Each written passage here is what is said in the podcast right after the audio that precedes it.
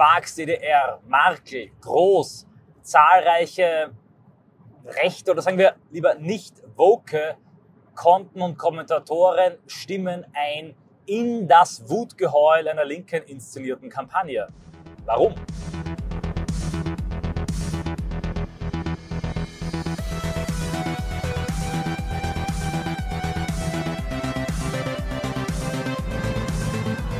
Leute, liebe Grüße und herzlich willkommen bei einer Audioanalyse. Ich revidiere gleich zahlreiche. Es sind einige überwältigend verhaltet, verhält sich das rechte Lager, verhalten sich die Gegenöffentlichkeit, die Theoriebildung und die Partei von FPÖ, AfD ähm, hin absolut vorbildlich. Sie äußern sich zu diesem inszenierten Skandal mit Humor, belustigend, lakonisch oder gar nicht. Oder sie kritisieren den eigentlichen Skandal, nämlich die mehrfachen Lügen und zweitens die Stasi-Art der Informationsgewinnung.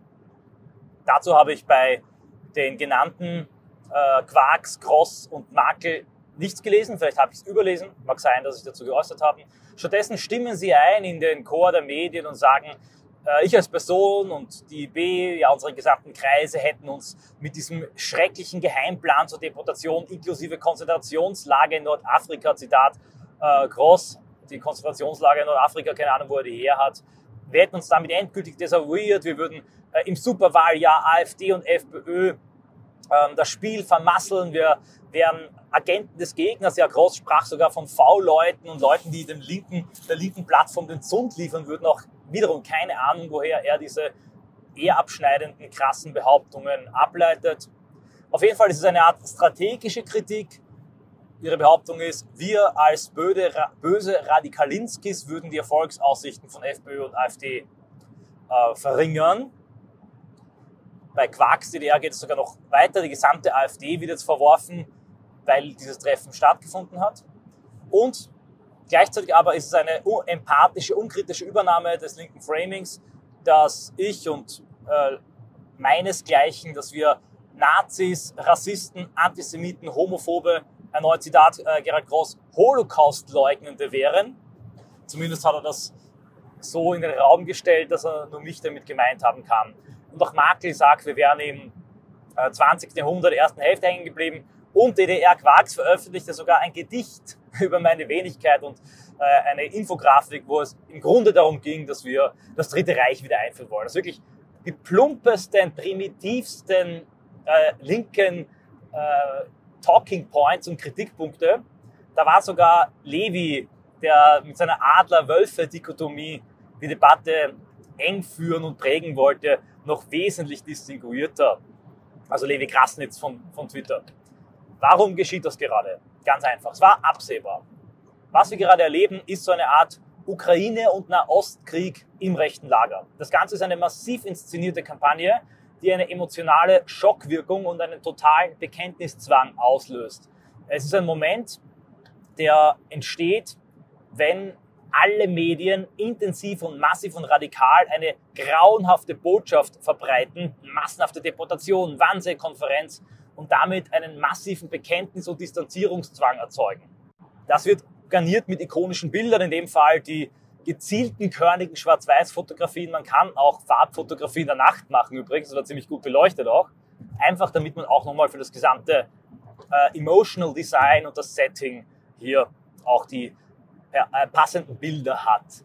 Und solche Kampagnen werden in der Regel gestartet, um einen Schockmoment zu erzeugen und dann äh, massive politische Konsequenzen daraus abzuleiten. Ein Beispiel dafür war die Ibiza-Kampagne. Oder sie werden gestartet, um ein Lager in Chaos und Aufruhr ähm, zu versetzen. Dazu in einer anderen Audioanalyse dann mehr. Es kann aber auch sein, dass es primär darum geht, einen bestimmten Punkt, eine bestimmte Idee metapolitisch zu verankern, einen bestimmten Begriff, eine Formel oder in diesem Fall eben einen Begriff wie Remigration für immer zu desavouieren. Wir müssen das vergleichen mit January 6, also am 6. Januar in den Vereinigten Staaten von Amerika, wo auch mit der Formel des Aufstands, Insurrection, Stürmung, einer gigantischen Hysteriewelle eine massive Polarisierung entstand in den Vereinigten Staaten von Amerika und alle Rechten und Konservativen und insbesondere die Leute im Zwischenbereich nötigte, eine Entscheidung zu treffen. Maximale Polarisierung, zum Beispiel der Ukraine-Krieg oder zum Beispiel der Ostkrieg, mit extrem starken, extrem emotionalen Propagandabotschaften führen dann dazu, dass die Personen sich der einen oder der anderen Seite zuschlagen und dann ein Lager wählen müssen. Das sogenannte Fence-Sitting, ein ziemlich guter englischer Begriff, also das auf dem Zaun sitzen zwischen zwei Lagern, als jemand, der dauerhaft unentschlossen ist, der quasi nie durch eine Tür geht, sondern am Gang lebt seit seines Lebens. Ihr merkt, dass ich nicht der größte Freund des Fence-Sittings bin. Das Fansitting wird in diesen Augenblicken unmöglich. Sag mir, wo du stehst, schalte es einem von allen Seiten entgegen. Man muss, wenn man auch einen gewissen Äußerungszwang hat, sich äußern. Man könnte auch schweigen, das aussitzen, aber viele können eben nicht schweigen, sagen etwas. Und genau in diesen Momenten kippen sogenannte Kippfiguren meistens in die Seite, wo es noch ein bisschen angenehmer ist oder in der sie emotional konditioniert beheimatet sind. Das ist bei Leuten, die erst kurz im Game sind, unter Anführungszeichen, die politisiert wurden in Corona oder ähm, davor, meistens eben das klassische Linksliberale, die Mainstream-Seite. Und da kippen jetzt einige Leute und einige Figuren mit Vehemenz hinein, weil sie diesen Stress, das formative Ereignis, die totale Polarisierung psychologisch nicht aushalten. Zugleich, und das ist die nächste Seite der Analyse, bedeuten metapolitische Vorstöße immer kurzfristig einen gewissen äh, Popularitätsverlust. Ein metapolitischer Vorstoß, das ist eine Verschiebung der Debatte, in dem ein Begriff sagbar gemacht wird. Und sagbar wird ein Begriff auch gemacht, in dem jeder von ihm spricht und in dem Kritiker sich auf ihn beziehen, in dem ähm, manche Leute, Glossatoren, dann sagen, ja, an sich schon interessant, aber man müsste es anders machen, so zum Beispiel Serrao in der Neuen Zürcher Zeitung mit dem Titel Remigration Light. Das findet, es, findet gerade statt. Und während Linke sich in Machtfantasien wähnen, weil ein paar Leute wie Quarks DDR, Gerald Gross, äh, Makel endlich mal eine rote Linie gezogen haben und sich endlich distanziert haben, Linke sich Machtrausch wähnen, weil sie einen Bürgerkrieg im rechten Lager erwähnen würden, den ihre Kampagne verursacht haben soll. Klarere und kundigere Beobachter, wie zum Beispiel ein Artikel auf der Taz erkennen, dass es sich hier um einen ganz normalen metapolitischen ähm, Effekt, ein Begleitgeräusch einer Verschiebung des Overton-Fensters handelt. Sprich, indem das Fenster des Sagbaren verschoben wird in eine vorundenkbare Richtung und breit und offen über Remigration diskutiert wird, man versucht den Begriff zu verteufeln, ihn aber trotzdem immer wieder nennt und popularisiert und spätestens nachdem äh, der Schock dieser Kampagne verflogen ist, und das wird rasch der Fall sein, weil im Moment meines Wissens nach ähm, da keine Substanz da war. Wie gesagt, an diesem Abend habe ich nur normale Dinge beobachtet. Es kann sein, dass da in Hinterzimmern irgendwas geschehen ist, aber ich glaube es nicht und es würde mich wirklich sehr überraschen, da all diese Leute sehr niveauvoll und ähm, großartige Typen waren.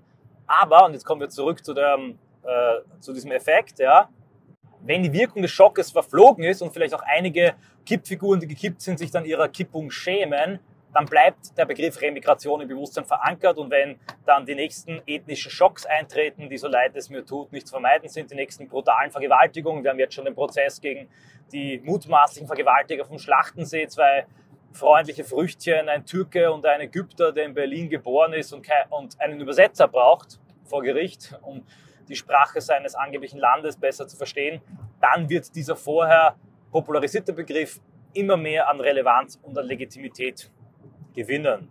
Im Vorstoß aber in der Verschiebung des Overton-Fensters ein schmerzhafter Prozess, gibt es massive Gegenwehr, es gibt Aufschrei, es gibt Proteste und diese Gegenwehr und dieser Verschiebungsprozess führt auch dazu, dass man ein bisschen, man verzeiht mir den Ausdruck, weltanschaulichen Ballast abwirft. Dass Leute, die keine tief verwurzelte Weltanschauung haben, die vielleicht ein bisschen einen opportunistischen Zug haben, die auch sehr emotional und wankelmütig sein können und auch ähm, vielleicht auch sehr leicht in Wallung zu bringen sind. Nicht die schlechtesten Eigenschaften, aber wenn die Emotionalität über den Verstand siegt, oft problematisch, dass die Leute sich dann distanzieren und dass man kurz das Gefühl hat, die Spitze verjüngt sich, man vereinsamt sich, man reduziert sich ein wenig auf so einen radikalen Kern.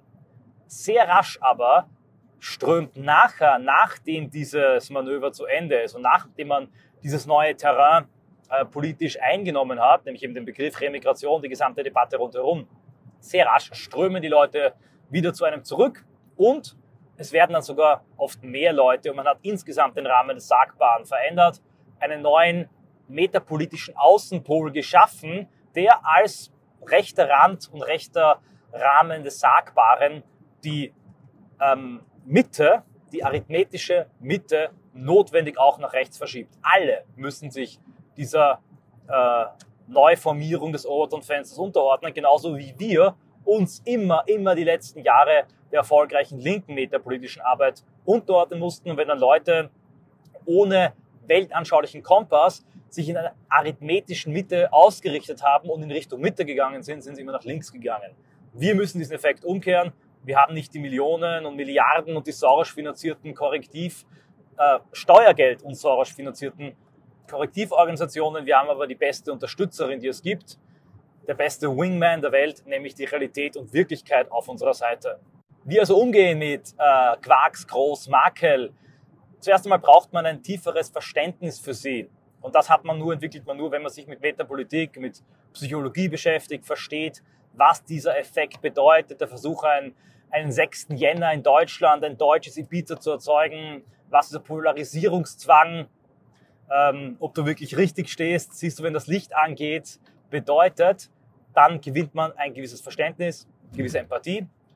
Nach wie vor muss man diese Leute klar kritisieren für ihre Fehler, insbesondere dafür, dass sie ungeprüft einfach so linke Framings übernehmen und das dann mit Pragmatismus und Strategie rechtfertigen, obwohl diese Form der Distanzaritis und des Parlamentspatriotismus völlig unstrategisch ist. Das gehört kritisiert, aber auf eine zuletzt immer noch versöhnliche, freundliche Art und Weise. Es gilt, sie bei ihrem Ehrgefühl zu packen und ihnen klar vor Augen zu halten, ja, unter die Nase zu reiben, dass sie genau das tun, was sie sonst immer an Linken kritisieren.